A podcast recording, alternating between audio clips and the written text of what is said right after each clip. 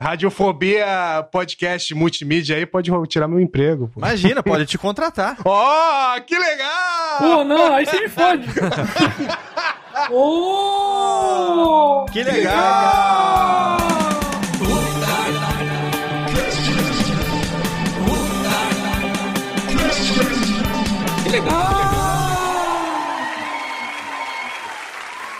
Começando mais um Otário Cast, juntamente com meu amigo Diego Vilas Boas.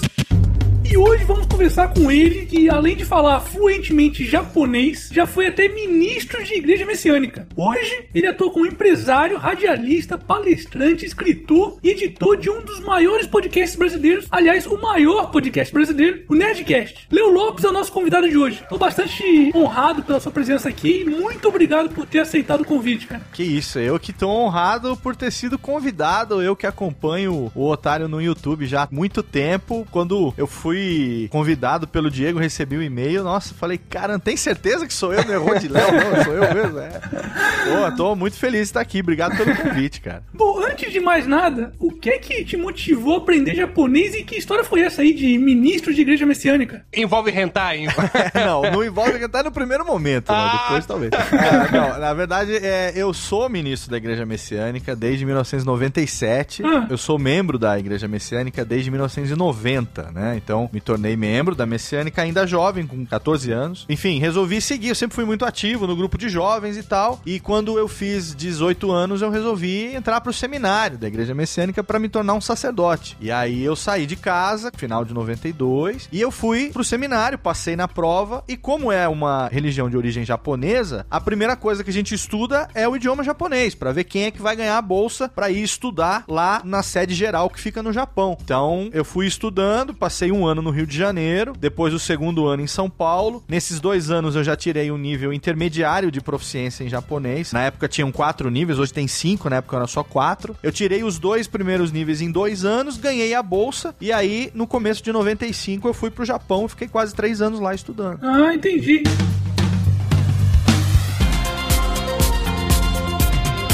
Como é que foi esse processo de começar no mundo do podcast até se tornar uma referência nesse meio? Até porque pelo começo que você nos relatou, né, sua carreira estava completamente voltada para algo religioso, né? É verdade, mas assim, eu fiquei 12 anos na igreja como integrante, como ministro de carreira. Equivalente a um padre, alguma coisa assim? É, é o sacerdote da igreja messiânica. Você tem vários níveis sacerdotais, né? Ah. O primeiro nível sacerdotal é o ministro, aí o ministro tem três níveis: ministro assistente, ministro adjunto adjunto e depois o ministro dirigente, que é chamado de reverendo, né? Entendi. Durante esse período eu morei no Japão, morei no Sri Lanka, passei um período na Bolívia e voltei aí fui para Belém do Pará. Foram 12 anos que eu fiquei na Messiânica, me casei, a minha esposa também é de família messiânica. E chegou uma época em 2004, 2005 que eu já estava casado, já tinha um filho e já estava a esposa esperando o segundo filho. E aí a direção da igreja queria me transferir para um país da América Central, para Costa Rica. Só que eu teria que ir sozinho e ficar lá um período sozinho de quase um ano. E eu não queria largar minha família, aí eu disse não, aí teve aquele clima de insubordinação, falar, ah, puta, mas a gente quer que você vá, você não vai, e tal, e eu acabei escolhendo ficar com a fé e larguei a parte do trabalho, porque eu era remunerado por isso, era uma missão que tinha uma remuneração, né? Sim. Então eu larguei, deixei de ser ministro profissional, continuei sendo ministro, só que agora dedicante, sem o vínculo de trabalho. Passei a dedicar no meu tempo livre, né? Hum. E aí eu caí na sociedade, fui fazer o que eu sabia, que era ser tradutor tradutor de japonês. Só que eu sempre tive o sonho de ser locutor de rádio. Hum. O meu sonho de infância sempre foi trabalhar com a voz. Sempre fui metido em locução, mesmo na igreja. Eu era o cara que fazia locução dos cultos, era o cara que participava de banda. Tinha uma narração de um vídeo para fazer, eu ia lá e fazia e tal. Então, eu sempre gostei disso, desde molequinho. Mas pensava como carreira ou só como hobby? Era de alegre mesmo, era...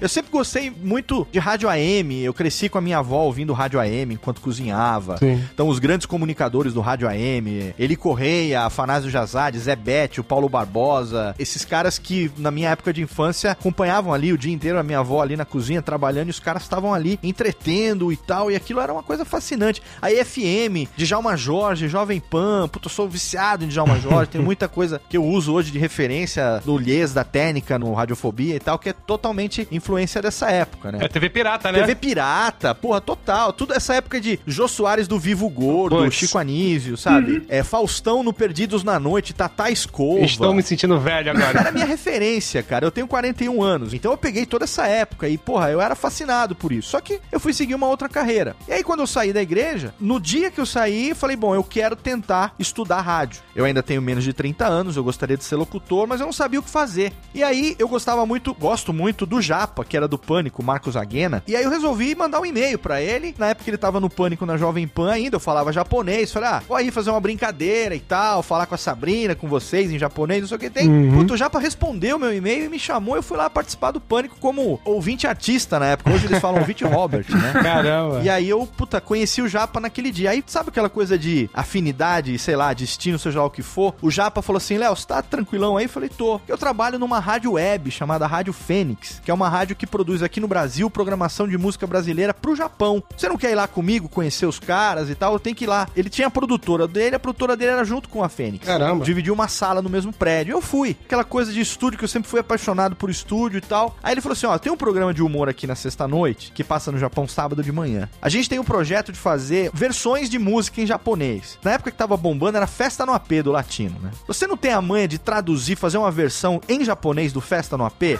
Falei, faço, agora. Mas assim, agora falei, agora, me empresta o computador aí que eu faço. E aí eu fiz, cara. Em 15 minutos eu escrevi a Pato no Pate, versão em japonês do Festa no AP. Não, não, eu quero que você cante, Dá uma por favor. Aí, cara, você, eu, vou, eu mando a música pra você botar na edição. Não, a gente quer você cantando. Não, vou pagar mesmo.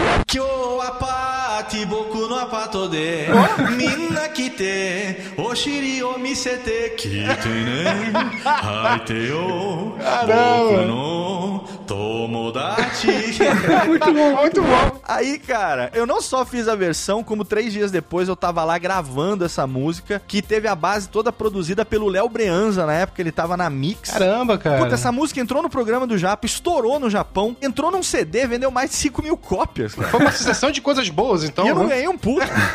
não, mas o que foi bom foi o seguinte: conheci o Nilson Nil, que era o cara da Rádio Fênix, hum, que contatos. sentiu uma simpatia por mim. Eu queria, na verdade, eu queria estudar rádio. Então ele indicou, falou: ó, tem a Rádio Oficina, que eu estudei lá. Em São Paulo tem também o Senac, né? Escola de Locução. Vai lá na Rádio Oficina, lá faz um teste e tal, não sei o que tem.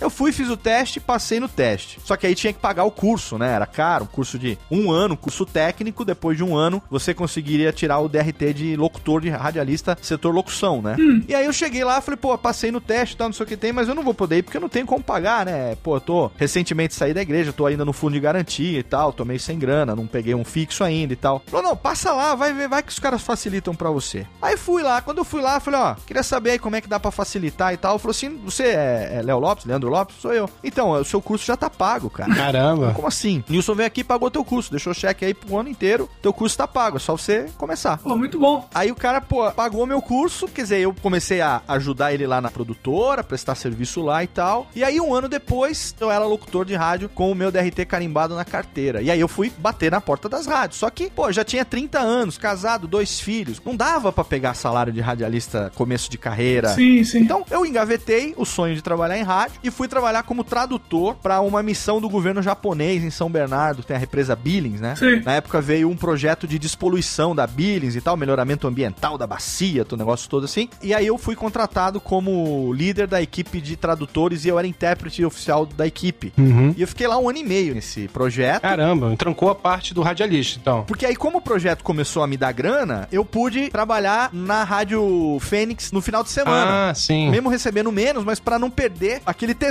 que eu tava de fazer rádio, né? Eu conciliava os dois trabalhos. Conciliava os dois. Trabalhava na rádio, fazia madrugada, de sexta para sábado, sábado para domingo. E durante a semana toda trabalhava como tradutor. Aí acabou o projeto. Eu me empenhei um pouco mais na parte do rádio, tinha conseguido juntar um dinheirinho. Só que aí apertou de novo, a água bateu na bunda.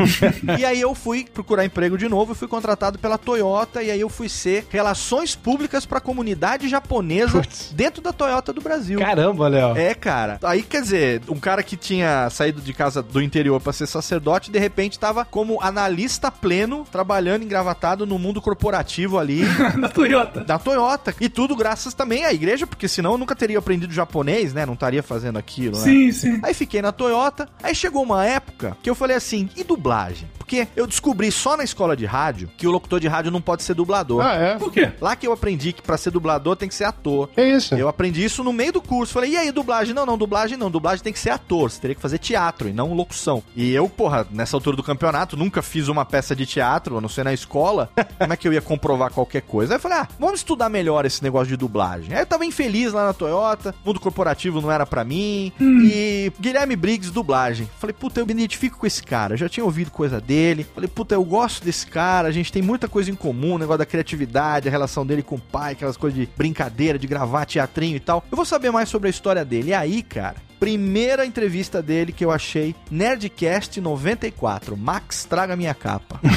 Aí eu descobri que existia um negócio chamado podcast, que eu nunca tinha ouvido falar. Isso foi no meio de 2008. Falei, cara, que legal esse negócio. Peraí, cara. Os caras estão aqui falando. Porra, eu sei fazer isso, que eu já tinha um home studiozinho em casa. Olha o cara que malandro, botou um efeitinho aqui pra esconder a troca da música, a transição. Olha o fadezinho aqui, olha aqui o pitchzinho e tal. Durante seis meses, eu só ouvi Nerdcast no caminho de casa pro trabalho, no rádio do carro. E de ouvido, eu fui pegando a manha. E aí conhecia outros podcasts e tal. Aí começa aquela coisa do cara entusiasmado que acaba virando um entusiasta. Acho que eu sou da última geração que viveu essa coisa da tentativa e erro. Até que em fevereiro de 2009 eu tirei o Radiofobia da gaveta e chamei o Japa para ser o nosso primeiro convidado. Ele foi o padrinho do Radiofobia e já estamos aí. Vai fazer sete anos agora que a gente tá no ar sem falhar. Cada duas semanas, toda quarta-feira, tem um programa, um Radiofobia no ar. E o diferencial do Radiofobia, porque eu comecei rapidamente a fazer tudo ao vivo, efeito, vinheta, tudo como se eu tivesse no rádio em tempo real, sem edição e tudo ali funcionando. E isso foi um diferencial que não existia no meio dos podcasts brasileiros, alguma coisa assim também. E por esse diferencial os caras começaram a me chamar pra fazer isso ao vivo em eventos, pra ensinar como é que eu fazia, quais as técnicas que eu usava e tal. Legal. E aí, pra conhecer o Jovem Nerd, o cara me vê fazendo isso numa Campus Party ao vivo e chegar e falar assim: puta, velho, um dia eu queria que você fizesse isso pra gente pra eu não ter mais trabalho de editar e tal. Quer dizer, eu não faço ao vivo hoje, mas acabou que dois anos depois acabou rolando o convite pra prestar serviço pra eles e, porra. Saiu de casa sem GPS mesmo, né? É, cara, totalmente, velho. Você ver, né? Foi aí que 20 anos depois eu voltei pro interior e aqui estabeleci o meu estúdio, o meu escritório e daqui eu tô tocando.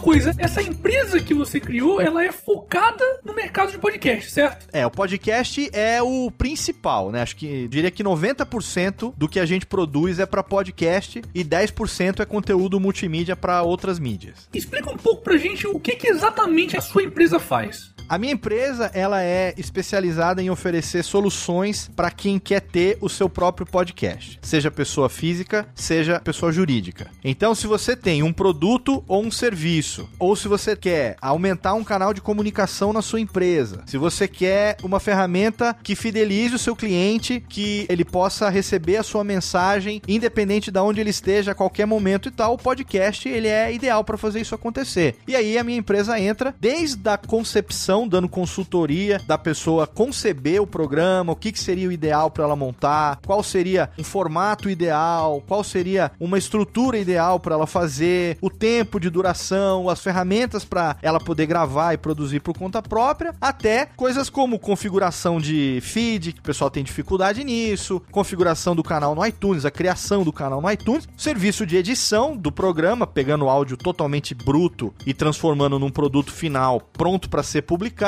A gente oferece também sound design. Eu tenho compositores que trabalham comigo que podem criar uma trilha sonora específica para um cliente. Então a gente oferece soluções completas em podcast e paralelamente a gente acaba também oferecendo locução, a parte de criação de vinheta. Quiser, por exemplo, fazer um podcast, você não tem quem grave, você tem o produto, você tem o serviço, mas você quer contratar o pacotão assim, que envolve tudo, desde a criação do site até a concepção do programa. Você quer contratar o host, você quer o nego que grave, Caramba. que comande o programa, que faça as entrevistas, que produza, que publique. Você só quer ver o negócio lá no ar e a sua audiência crescendo. Tô aqui preparado para oferecer qualquer solução que o cliente queira em podcast. Entendi. Mas hoje aqui no Brasil tem demanda pra isso? Porque o que eu vejo assim é que a maioria dos podcasts são bem amadores, né? Sim. Existe essa demanda pra tentar profissionalizar os podcasts? Existe essa demanda, é crescente. Podcast, por princípio, ele é uma ferramenta amadora. Não há pecado nenhum em continuar sendo, até porque não precisa ser requintado, não precisa ser feito com equipamento de última geração. Você não precisa ter um investimento alto para ter uma qualidade legal. Mas você também pode fazer sem compromisso, pode fazer só um bate-papo com seus amigos, o objetivo de, sei lá, reunir pessoas que hoje estão morando em cidades e estados diferentes. Não tem problema nenhum nisso. Mas as empresas estão começando a visualizar que é uma ferramenta eficiente,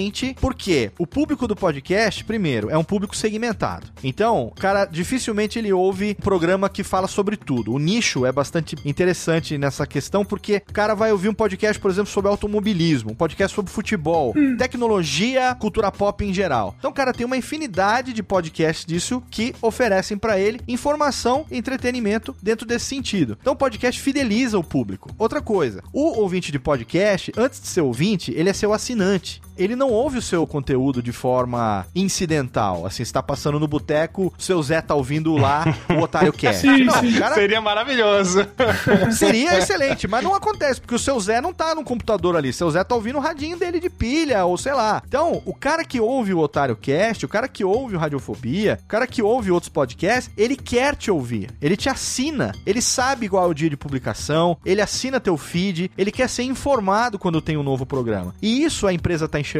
Porque se você tem 10 mil ouvintes, você tem 10 mil pessoas que querem ouvir o que você fala. E a chance de você conseguir fazer com que esse público se engaje numa campanha é muito maior do que aquele programa de rádio que simplesmente tá ali no dial, o cara muda, na hora que toca uma música, entra o comercial, ele muda. Sim, sim, sem dúvida. Então a empresa está começando a enxergar o potencial de engajamento, de fidelização do podcast e tem aumentado cada vez mais, pelo menos entre os meus clientes, eu tenho sido procurado cada vez mais por empresas que estão pedindo essas soluções. E como os caras geralmente têm alguém entusiasta ali no meio, mas o cara não tem as manhas de fazer e produzir e tudo mais, aí eu entro oferecendo o serviço para ele que vai dar a solução completa para ele ou parte da solução que ele já tem. entendeu? Entendi, muito bom.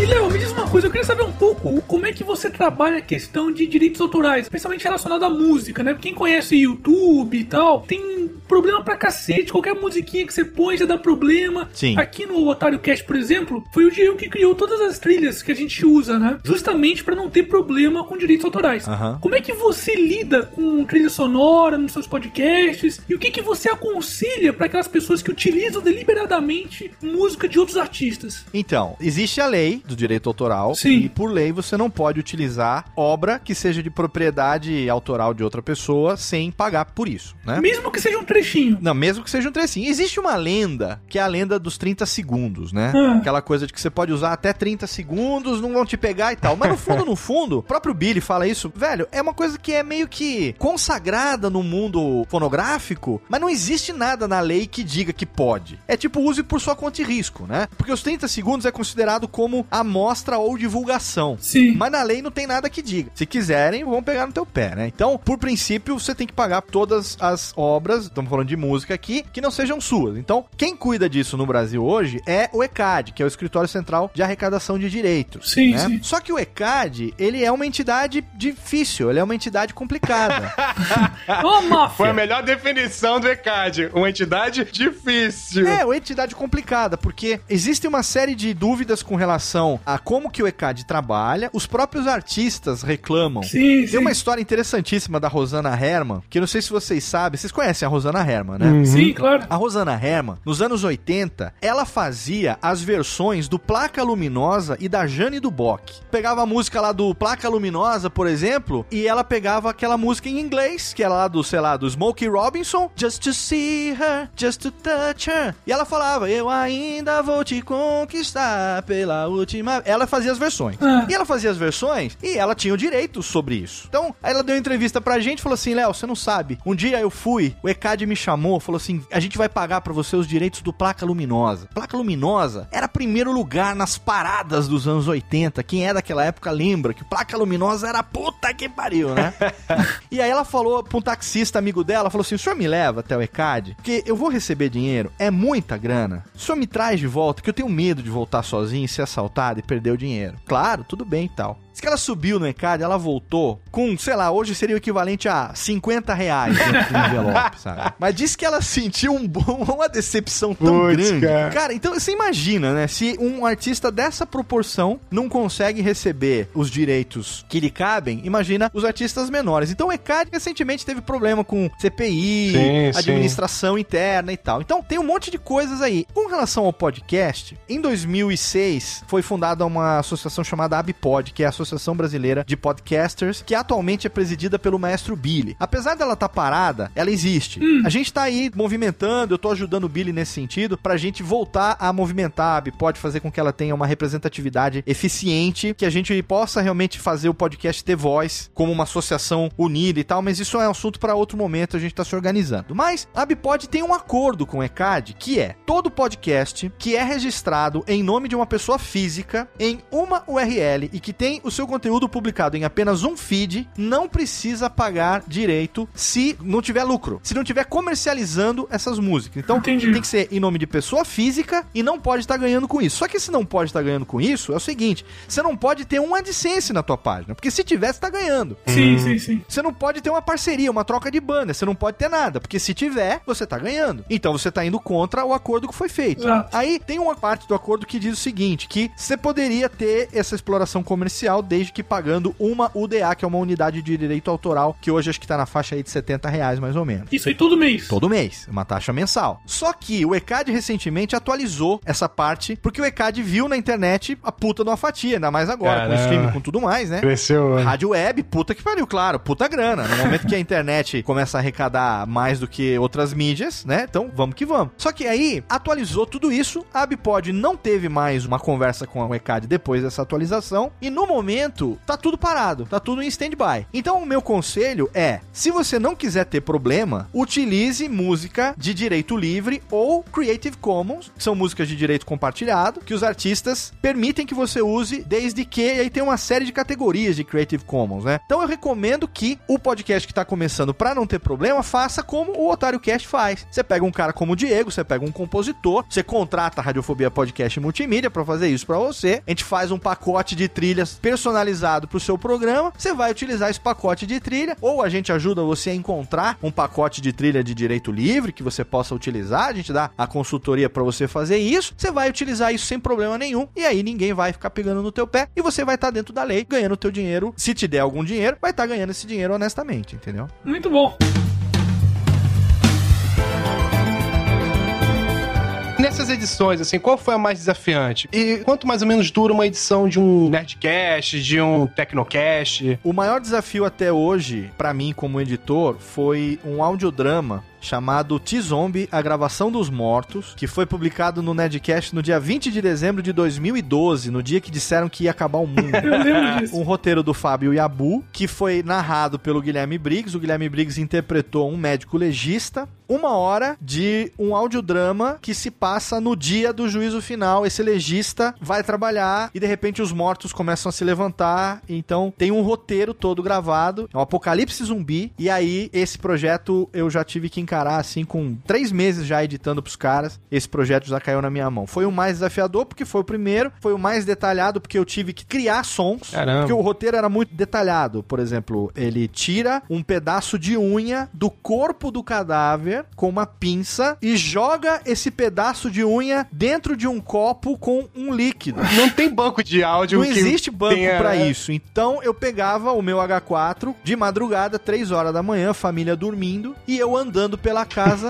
fazendo o que os caras faziam no rádio nos anos 30, que é uma Caramba. arte chamada Foley, que é a criação de efeitos sonoros. Eu me senti o Ben Burt, que é o cara que criou os sons do Star Wars, né, cara? O cara que criou o som do Chewbacca, do lightsaber, do R2 e tal. Puta, eu me senti. E esse levou inacreditáveis 80 horas de edição pra uma hora de produto final. Que isso? Foram três semanas trabalhando em cima disso. Foi o projeto mais desafiador até agora, assim. Mas também parabéns, porque é um filme sem imagem. É, então a gente até recomenda que o cara ouça com fone de ouvido estéreo e que entre na imersão do negócio mesmo. Não cometa um erro que eu fiz de escutar de noite, porque de noite realmente dá um cagaço do Cara, caramba. se você né? ouvir de noite tem que ter culhão, porque porra. Tem. Eu escutei metade, opa, não, não tenho culhão, vou escutar no dia seguinte, de tardezinha dentro do metrô. Aí é tranquilo. Aí sim, no meio do povo. E a outra, é quanto tempo em média duram ah, as edições normais?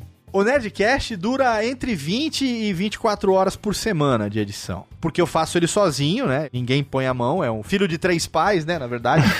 o Dave continua revisando a parte do corte e o Alexandre continua revisando a parte da música, né? Às vezes não tem revisão, às vezes é zerado, às vezes é o platina. Ah, Essa semana platinou, hein? Platinou quer dizer revisão zero, né? Agora, os programas que são feitos pela equipe de editores, aí varia de acordo com o tempo de duração, o tipo de sonorização, né? Se utiliza sonorização incidental ou assim, uma sonorização mais específica, né? um- Trilhas mais temáticas e tal, e demora um pouco mais, porque tem mais volume pra mexer e tudo mais. Mas é um processo de mais ou menos 4, 5 dias por programa, nesse vai e volta, né? O editor faz o primeiro corte, eu ouço, reviso com o editor, aprovo, libero pro cliente, o cliente faz a revisão dele, volta, então tem esse vai e volta todo. Às vezes demora menos, às vezes demora mais, mas eu sempre peço pro cliente pensar de 5 a 7 dias úteis entre a entrega da gravação bruta e produto final, né? Tá vendo, otário, que eu sofro? Tá vendo?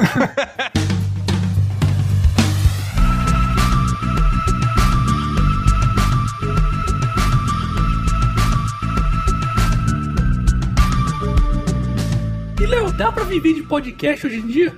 Depende. Se você quer viver do podcast com publicidade, não, não dá. Nem o Jovem Nerd vive no podcast com publicidade. E qual seria a outra forma, então? Você pode utilizar o podcast como uma vitrine do que você faz e através disso ele vai te trazer trabalho. Se você, por exemplo, é um jornalista especializado em cinema e você tem um podcast onde você coloca as suas ideias, as suas opiniões, as suas críticas, isso vai servir de vitrine para você poder conseguir trabalho na sua área. Entendi. Vira uma espécie de currículo a mais ali, né? É, é o que eu digo, é onde você se expõe. É como se fosse uma loja de shopping sem produto, né? O produto depende do que você vai colocar lá, mas a loja você já tem. Exatamente, é onde você mostra o que você faz. No meu caso, foi assim que aconteceu. Até hoje, o Radiofobia, sete anos no ar, ele não me dá dinheiro com publicidade. O que a gente tem de publicidade é mínima, e se eu dependesse dessa publicidade, eu não conseguiria pagar a mensalidade da escola do meu filho. Né? O podcast, ele para mim me serviu até hoje. Por isso que, mesmo já tendo a empresa, mesmo trabalhando, graças a Deus começando a prosperar, começando a crescer agora, com novos clientes, absorvendo outros editores para ajudar e tal. Mesmo nesse começo agora, eu não parei de fazer o podcast com a periodicidade, os meus podcasts que não me dão lucro, eu não parei de fazer, porque eles continuam sendo a minha vitrine, eles continuam sendo a minha porta de entrada. As pessoas ouvem e falam assim: cara, esse cara faz isso aqui ao vivo mesmo? É sério que esse negócio é ao vivo? Esse cara aqui não é aquele cara que tem curso, que escreveu o livro, que tem o, o site que ensina. Pô, então vamos atrás, vamos ver. Ah, não, mas ele tem. Pô, peraí, o cara tem uma empresa que faz isso. Ah, então vamos contratar o cara. Entendeu? Então aí que a coisa pra mim acabou caminhando. Foi graças ao Radiofobia que um dia eu tive a oportunidade de participar de um evento com o pessoal do Jovem Nerd que me viu atuando ao vivo e nós passamos a fazer vários eventos ao vivo. E aí, quando eles quiseram terceirizar, segundo o próprio Alexandre, a opção natural que eles tiveram foi me convidar pra fazer isso, porque, enfim, já conhecia o meu trabalho e já sabiam que eu conheço a história deles desde o começo. Então, eu sei o perfil de cada participante, eu sei o ritmo que eu tenho que dar pra cada um, as piadas internas, o que funciona, o que não funciona, né? Mas isso tudo só aconteceu graças ao Radiofobia, né?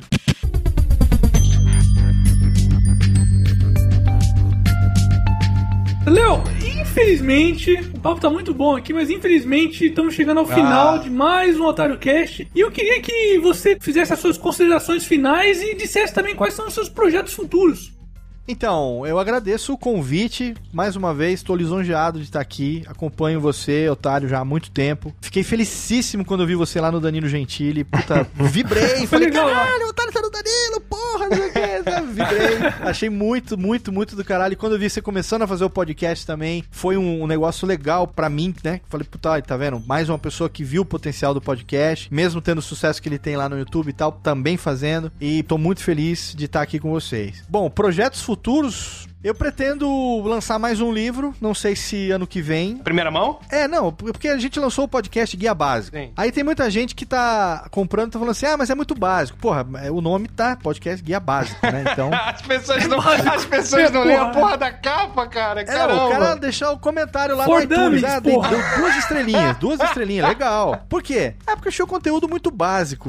Então, é, desculpa, né? Mas a proposta era essa. O que tem de comentário aqui nos vídeos do YouTube? Pô, vocês podiam podiam deixar no SoundCloud ou no iTunes, né? Caramba, gente, tá tudo é, lá desde o começo. Querido, é, é google.com.br, né? É, mas assim, tô estudando ainda junto com a editora se tem público para um avançado ou um intermediário, depois um avançado. Eu fico na dúvida entre livro e curso prático, né? Porque acho que para edição, por exemplo, o curso prático funciona melhor. Eu fiz uma oficina no passado que teve uma boa aceitação, mas eu gostaria de ter um espaço melhor, então eu tô estudando isso, sabe? Um local que tenha uma estrutura que o cara não seja obrigado a levar o próprio equipamento, levar o próprio headset, nada. Que eu tenha lá uma estrutura pronta de escola, entendeu? Que o cara possa se matricular e lá ele tem tudo que ele precisa. Ele vai sentar ali e vai receber tudo que ele precisa durante um dia inteiro a gente vai estudar, ele vai sair dali pronto para editar o podcast dele sem precisar ter levado nem o laptop, né? Então, isso é muito legal. Eu tô com a ideia de montar isso, tô já com algumas propostas aí de algumas parcerias em São Paulo. Quem sabe pro ano que vem, esse ano não vai dar mais tempo, quem sabe pro ano que vem não role. Esse ano o foco total é na empresa, prospectando aí novos clientes, aumentar a quantidade de podcasts que a gente edita. Qual que é o site da empresa? radiofobia.com.br é a nossa, o nosso portal, né, o landing page. Aí lá você vai ter direção para três sites: Radiofobia Podcasts, curso de podcast.com.br e Radiofobia Podcast Multimídia, que é a empresa. Se jogar radiofobia.com.br, você cai na página, na home, que vai ter lá o caminho para as três coisas que eu faço, que é os meus podcasts, os cursos e os serviços que a empresa oferece. Vai estar tá tudo lá. A gente vai colocar aqui todos esses links aqui na descrição do vídeo. Quem quiser conferir mais, saber mais informações, a gente vai deixar tudo aqui na descrição. A maneira mais fácil de entrar em contato é através do formulário de contato, radiofobia.com.br contato. Lá você vai ter um formuláriozinho com todas as opções, preenche, eu mesmo recebo todos eles. Lá você já vai poder dizer o que, que você quer, como é que a gente pode te ajudar, e aí eu te respondo, e aí a gente vai começar a trabalhar para ver o que, que a gente pode te ajudar e tal. Então, pra esse ano, eu quero até o final do ano crescer, cara. É, o desafio do empresário é conseguir fazer o, o seu negócio crescer, no melhor dos sentidos, né? o objetivo é ver o negócio crescer. e aí, enfim, é, é, e assim, continuar fazendo. É, uma das metas que que. Eu tô falando isso aqui em primeira mão, porque por enquanto só falei isso com o maestro Billy, mas a gente quer. Já citei isso no começo do programa, a gente quer dar uma agitada na Abipod. A gente quer fazer a Abipod realmente ter a representatividade que ela pode ter, sabe? Então, tô conversando com o Billy, o Billy tá morando na Alemanha agora, então a gente tá conversando muito para ver como é que a gente vai fazer esse negócio acontecer. Assim que tiver novidades, pode ter certeza que eu vou divulgar para vocês aqui também, porque eu sei que a audiência do Otário Cash é bem grande e vai ajudar a gente a fazer com que a Abipod possa conseguir o maior número possível de associados e com isso a gente consiga sentar numa mesa e discutir com o ECAD da vida, discutir aí com uma Secretaria de Cultura, governo do estado, ou mesmo governo federal, ou mesmo com as instituições de radiodifusão, para a gente tentar realmente fazer com que o podcast tenha representatividade oficial, tenha voz ativa, tenha representantes, sabe? Eu acho que é importante a gente começar a se posicionar também politicamente, não em termos de partido, mas em termos de liderança liderança, talvez. É, né? liderança. O cara fala, ah, podcast. O que é podcast no Brasil hoje? Com o que, que a gente fala, entendeu? É. Fala com a Bipod. A Bipod é feita para isso. Hoje não tá funcionando, mas a ideia é que isso realmente, em pouco tempo, esteja funcionando para dar o suporte pro que o nome dela se propõe, Associação Brasileira de Podcasters, né? Então, que seja uma central mesmo, que o cara entre lá, que ele tenha PAC, tenha ali todo o caminho das pedras e tal, possa se afiliar, ajudar, a gente possa fazer eventos. Ideia é o que não falta, cara. O que falta é tempo pra fazer tudo. Sempre, né? O problema é tempo. Mas a gente tá caminhando com uma meta aí para que a gente consiga fazer. Eu e o Billy estamos conversando. Em breve a gente vai agitar também outros agitadores aí do podcast. E nesse momento gostaria de ter o nosso querido otário do nosso lado também, Diegão também aí com a gente. Pode contar com comigo. Pra fazer. Bom, pode contar com a gente. Obrigado, cara. Eu tenho certeza que vai ser muito importante para aumentar a popularidade e a penetração do podcast. Bom, sensacional, Diego Diego, suas considerações finais, meu querido. Eu realmente estou muito feliz, porque o Léo, para mim, é o embaixador do podcast do Brasil. É uma pessoa responsável por trazer o profissionalismo do podcast. Isso é uma coisa muito que legal. Isso, cara. Para eu tô realmente isso. muito feliz. Eu tô, falei demais, eu tô quase chorando. Então, galera, me siga no Twitter, DVBO Oficial de Inglês Diego Vilas Boas. E acesse meu canal do YouTube, Casal Comercial, que espero que já esteja com vídeo, porque muito trabalho também, como o Léo Lopes falou, muitas edições. Sou eu e minha digníssima falando sobre o cenário publicitário brasileiro, muito engraçado. E é isso, galera. Muito feliz. Beleza, Léo? Mais uma vez, muito obrigado. Então é isso, pessoal. Fui! Você acabou de ouvir.